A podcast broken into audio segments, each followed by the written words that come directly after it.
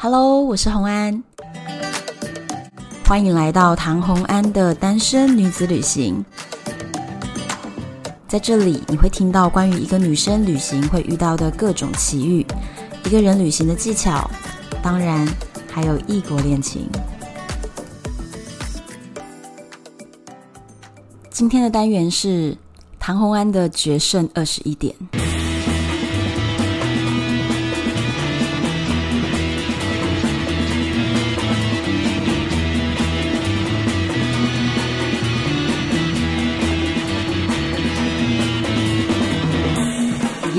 我们又回到了赌场的单元。因为呢，我们的 Podcast 有越来越多的新朋友，所以我在这边还是很快速的简单自我介绍一下。我是唐洪安，我在二零一二年参加了国际二十一点的算牌团队，并且呢，在新加坡的金沙赌场被列为终身黑名单。可以在 YouTube 或者是网络上搜寻，会有很多我的报道跟访问。如果你更有兴趣的话，可以买我的书，书名叫做《我的决胜二十一点》。那在单身女子旅行的 Podcast 当中呢，艳遇的故事和赌场的黑名单故事，我会交错播出。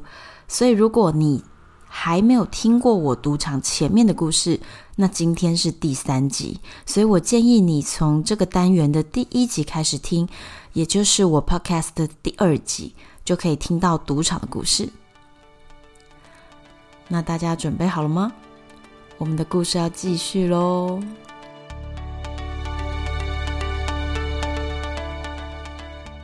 上一集我们讲到，我第一次终于走进了赌场，在赌场里面呢，看到了每一个认识的伙伴们。突然，眼神都变得超级陌生。我觉得他们完全变了一个人，才真实的感觉到，哇，我的算牌的这个任务真的开始了耶！我在赌场里面先晃来晃去，因为我们要假装就像是一般的赌客。那赌客最常做的事情就是，你走进赌场里面呢，东看西看的，久久才选了一张桌子坐下。所以，我们在这中间呢，就是不断的在赌场里面逛街的感觉。老实说呢，韩国的赌场其实并不大，所以你随便绕个三分钟就已经把赌场绕完了。他们的游戏也不是太多。韩国的赌场是国营的，所以他们的里面的人都是公务员。那我一边在观察着这些赌场的人呢，一边小心的注意着。跟我分配到一组的那一位世界冠军，他有没有打 pass 要我去下注？工作分配我上一集有讲到，他呢是负责算牌，牌热了我就过去，然后下大注，赚了钱就走。我怎么知道牌热了？怎么知道要下多少的注额？全部由他来打 pass。所以其实我就是一个看暗号做事的人。所以很多人会想说：“哇，加入算牌团队，你是不是要很好的记忆力啊？要很好的数学啊？”其实你是要能够分心啊，一心多用。再来呢，要能够眼睛看清楚暗号是什么。因为确实好多次的纠纷都是发生在没有看清楚暗号。然后那算牌的 counter 告诉你要下多少注，结果这个大玩家他下错注了，这种都会被告状的啊。因为明明可以赢进口袋的钱，因为你看错了就少了，所以这个一定都会被告状的。那我上次有讲到喽，我们的暗号非常的奇葩，让我觉得很匪夷所思。就是当他要我靠近那个桌子开始下注的时候，他会站起来打，站起来玩牌。就在这个时候，我看到他，哇，我的 counter 站起来了，所以我赶快过去。接着看到他秀出了几个不同颜色的筹码，他秀什么筹码，我就打什么筹码。那你会觉得在赌桌上他把筹码拿在手上，这样不明显吗？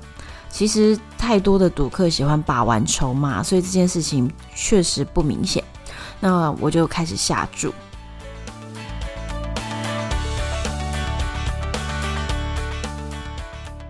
第一次下注的心情一定要跟大家分享一下，那真的是一种非常非常紧张，而且充满了不确定感的事。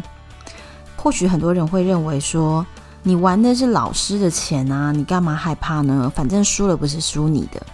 但是其实我的压力并没有变得比较小，因为玩老师的钱，然后把人家的钱输掉了，我会很有愧疚感。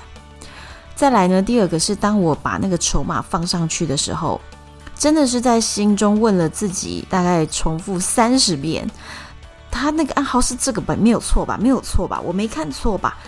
真的脑中会不断不断的反复问自己，很怕自己做错了。放上筹码的时候，忍不住开始想。哦天哪，这个是我一个礼拜的吃饭钱呐！哦，这个是我一个月的薪水啊！就忍不住的，你会不断不断去换算。天啊，我放上去的钱是多少？代表你生活中的什么东西？忍不住的这样子，那这些东西都会让自己觉得非常受到干扰，非常的紧张。但是我们必须不让别人看出我们紧张，所以还是要笑笑的把手放上去，但内心戏非常非常的多。由于啊，我都是看着 counter 的指示在下注，所以老实说，我自己心里并没有想到那么多这一注我是赢还是输，因为我当下最专注的是在看暗号。所以其实当我赢的第一手牌的时候呢，桌上的人都已经先替我欢呼了，但是我自己还愣了半秒钟，才哇，赢了，就啊，赶快故作开心状。其实我当下没有办法开心，因为真的很紧张，只是一直在看着那个暗号，很害怕自己做错了动作，所以连自己赢了都不太知道。看到了才发现，哦，赢了，那赶快开心的把钱收起来，然后再下下一注。那后来我是怎么样克服的呢？其实啊，我就是一直告诉自己，这一切都只是数学，你不能把钱当成钱看。如果你把它当成钱，你真的会失去理智，所以不能把钱当成钱，你要把它当成数字，你就当做你在上数学课，你在算数学题，所以数学告诉你你该做什么，你就做什么。我是用这样的方式才能够让自己算牌的技术渐渐的进步，因为不再去想着它代表生活中什么东西多少钱，我才能够比较镇定一点。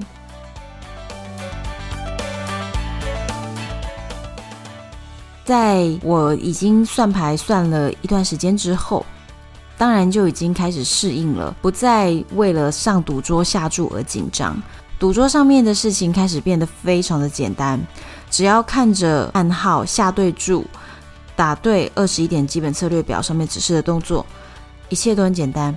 我开始有能力到处分心看别人的事情了。首先观察到的呢，是韩国赌场的发牌员。都是韩国正妹，所以看起来真的蛮漂亮的。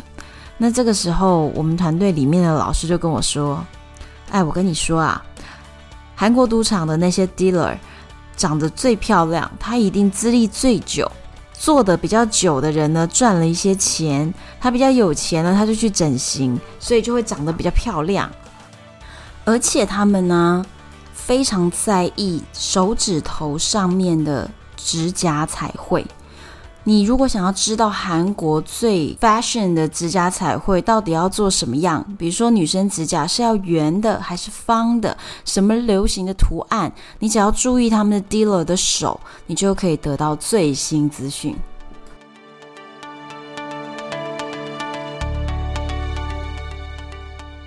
韩国的发牌员呢，在态度上面也算是我走过这么多国家看过比较好的。那像我们其中就有一个成员呐、那位老美很爱坐在桌上的时候就跟发牌员聊天，闲话家常。那这个行为其实哦，常常去的赌客到最后一定都会跟发牌员随便闲聊两句。那这个老美最常讲的话题就是哦，拜托让我们赢，让我们赢。那每一个发牌员的反应都不太一样。有的发牌员就会直接当做没听见，那有的发牌员呢，他会淡淡的说：“哦，OK，I try，I try。”那甚至有一个发牌员，他非常的认真，他说：“好好，我努力看看，我努力看看。”结果没想到发出来，他居然给他自己发了一副二十一点。你知道当下全桌输光嘛？因为庄家如果二十一，那全桌除非你也是二十一，不然大家都输了，全桌输光。结果他当场直接跟大家说：“Sorry，Sorry。”他就觉得很对不起我们这些赌客。那这个也是我见过比较可爱的发牌员。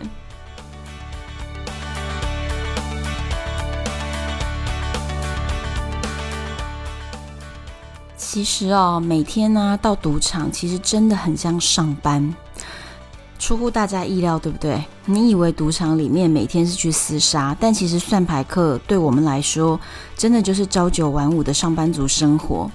每天早上，我们固定从饭店前往赌场。开始算牌，为了要让数学几率展现，所以我们必须要算足够的实数。那这个东西其实就是我们小时候数学课有教过的东西，就是假设你值一颗铜板，如果你值了十次，可能它并不会很趋近于正反各五十的几率。如果你值一百次、一千次、一万次，就是当你的次数越多，它越趋近于数学几率。所以我们算牌也是一样的哦，因为我们是用数学几率来打败赌场，所以我们必须要玩足够的手数。所以我们在赌场每天每一组人的工作时数规定是八小时，八小时哎，你知道赌场里长那个样子，就是只有赌桌啊，也没什么别的东西，所以我们每天真的就是八小时准时报道。那由于我们在韩国赌场直接就申请了这个会员的 VIP，我们直接把金额存进去。那预存有什么好处呢？就是我们可以得到免费的餐食，一天会有赠送一餐免费。那你就可以在赌场里面的餐厅直接吃饭。所以，我们每天早上在饭店吃完了餐以后，我们就到赌场报到。到赌场报到以后，开始打牌打牌。那中间有时间差不多到了，就去吃饭。吃完饭出来继续打。每天打完八小时才会离开桌子，饭店休息，完全就是公务员。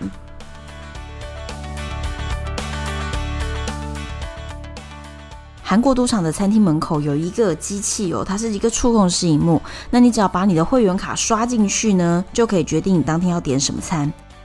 韩国赌场提供的餐饮是我目前走到这么多国家看过最高规格的。因为它包含了中式、日式、韩式、美式，总共有二十多种套餐的选择，诶，口味超级多。那我第一天看到菜单就超兴奋，想要把所有口味都吃一遍。那它包含啦什么泡菜锅、海鲜大酱汤面、意大利面、美式早餐，或者是海鲜盘什么的，就真的非常多。我后来就固定的在里面会有我非常喜欢吃的套餐。那每天去的时候就会看到点餐额度是二，我只要每天玩了多少小时，他会再给我两个点餐额度。那我都是直接一份点主餐，那另一份点一个水果盘，就把两份额度就用完了。最爱的饮料呢，我最爱点鲜奶哈，因为我不想要在那个赌场里面。堵着堵着，然后整天喝饮料，喝着喝着就变胖了，这样不行啊！所以我就很健康，我都喝鲜奶。那再来是我们团队里面呢，有一位容姨，她是一位七十岁的太太，一位老太太。那你看这个老太太很厉害，可以当大玩家，所以你就我就跟你说嘛。赌场的算牌客里面的人是你想象不到的，那当然他的身份也是非常好掩护。你看一个七十岁老太太，你怎么会知道他是算牌客呢？那容姨最爱喝的就是生茶，所以在韩国赌场有生茶供应哦。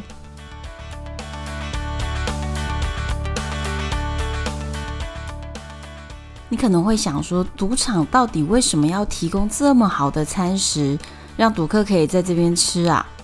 其实这就是赌场留客的花招。赌场其实为了留住客人，花招百出。如果有进去过赌场的朋友们，你可能会仔细想想看，你曾经看过赌场有窗户吗？应该没有吧？因为赌场并不想要让你发觉，哇，你已经在这边从白天待到晚上，从晚上又待到白天了。他不想让你知道，所以赌场不会有窗户。想当然，也一定不会有时钟喽。它不能让你知道你在这边待了多久。没有时钟，没有窗户，让你在这里面呢，一投入你的赌局里面，就完全忘了今天是何年何月。赌客就会忍不住的一直玩，一直玩，一直玩。所以，如果我们看了一些欧美的电影，会看到那种老婆去赌场捞老公，把他捞回来，因为老公在那里面就不知道回家了。这是真的，赌场想尽办法让你不知道回家。再来，你赌场呢，好的就像是我刚刚说的，在韩国提供这么好的餐食给你吃，那其他国家至少也会有点心车哦，可以免费拿。如果你是做赌桌的话，哈，那但是我刚刚所说的这些服务都针对呢，你是坐在赌桌上的。如果你是玩吃饺子老虎机，那是不行的哦，因为吃饺子老虎机的金额很低很低，那赌场当然就不会提供到这么好的服务。所以坐在赌桌上面的赌客呢，有免费的饮料，有免费的餐食。而且啊，有的赌场还会在空气里面呢、加入纯氧，在空调当中加入，让你完全不会想睡觉，精神百倍。所以你看他们招数是不是非常狠？赌场就是为了要把你留在那，无所不用其极啊。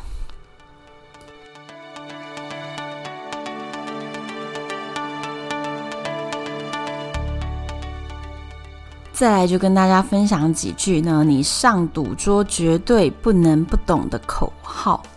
因为呢，上赌桌赌客常常喊一些话，你如果没有听过的话，你不知道他们在喊什么。走进赌场，你会听到他们总是每一桌都热闹腾腾，而且大声喊叫，都在喊些什么东西呢？先从二十一点开始讲。二十一点最长呢，我们希望是什么？比如说，你如果已经拿到了八点、九点，你希望得到一张图片的卡，对不对？就是 JQK，就等于凑上了十点，那你就十九点、二十点、二十一点，你的点数就非常高。JQK 都是有图案的嘛，有国王、皇后、王子、公主图案在上面，所以呢，最基本的喊法呢，就是喊 picture picture。你就喊它是图片，你就说我要一张图片，我要一张图片，好，就喊 picture picture。通常呢，这个喊的时候是很激动的啦，不像我现在这样，通常会很激动的大拍桌子，picture 就很大声的喊这样。好，那再来呢，有另外一个术语是二十一点最常用的，就是它不喊 picture，它喊什么呢？它喊 monkey，monkey monkey 就是猴子那个 monkey，所以一定要喊 monkey 或者 picture，你在二十一点的牌桌上才会看得起来你比较内行。那我就顺道讲一下，在亚洲的赌场里面，其实最多的游戏并不是二十一点，而是百家乐。百家乐其实就是压庄或压闲。好，那这个游戏我们之后再讲。但是百家乐的人都喊什么？喊公，公家的公，就是喊公公公，我要公，然后伴随着大力的拍桌或者是叫嚣。那所以呢，喊 picture monkey。公都是在喊同一种东西，就是希望呢是来一张有图面的牌，来一个 JQK，给我一张十点。另外还有一句话是在二十一点里面非常重要的一句话，就是只要有在国外的赌场待过，你必然会学到这一句话，叫做 Winner Winner Chicken Dinner。很多人都听过这句话，但是你知道这句话的由来吗？电影上是说啊，在 Las Vegas 有一位中国的发牌员，以前总是在发牌前讲这句话，在他即将发下一手牌之前，他就会说 Winner Winner Chicken Dinner，然后呢，最后演变成牌桌上祝你好运的意思。那其实这个是有意义的，因为在很久很久以前。每个拉斯维加斯的赌场呢，都有一种餐，哈，就是包含了三块鸡肉和马铃薯蔬菜这种最简单的一种简餐。那这个简餐呢，就是大概不到两块钱。当时如果你坐上牌桌呢，赢最小的桌子赢一手牌的标准的回馈金额就是赚两块美金，所以等于呢，你赢了那一手牌，当天晚上你就有吃这个鸡肉饭的钱了。所以他们才会说，哦，winner 就是今天晚上可以吃一个鸡肉饭喽。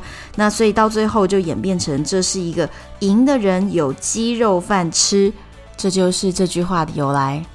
Winner, winner, chicken dinner。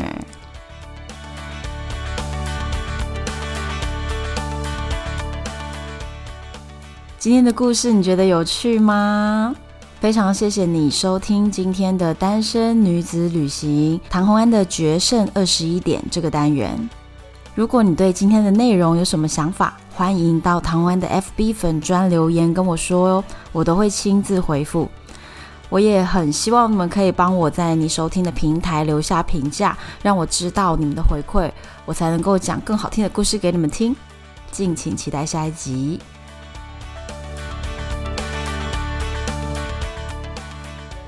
我是红安，拜拜。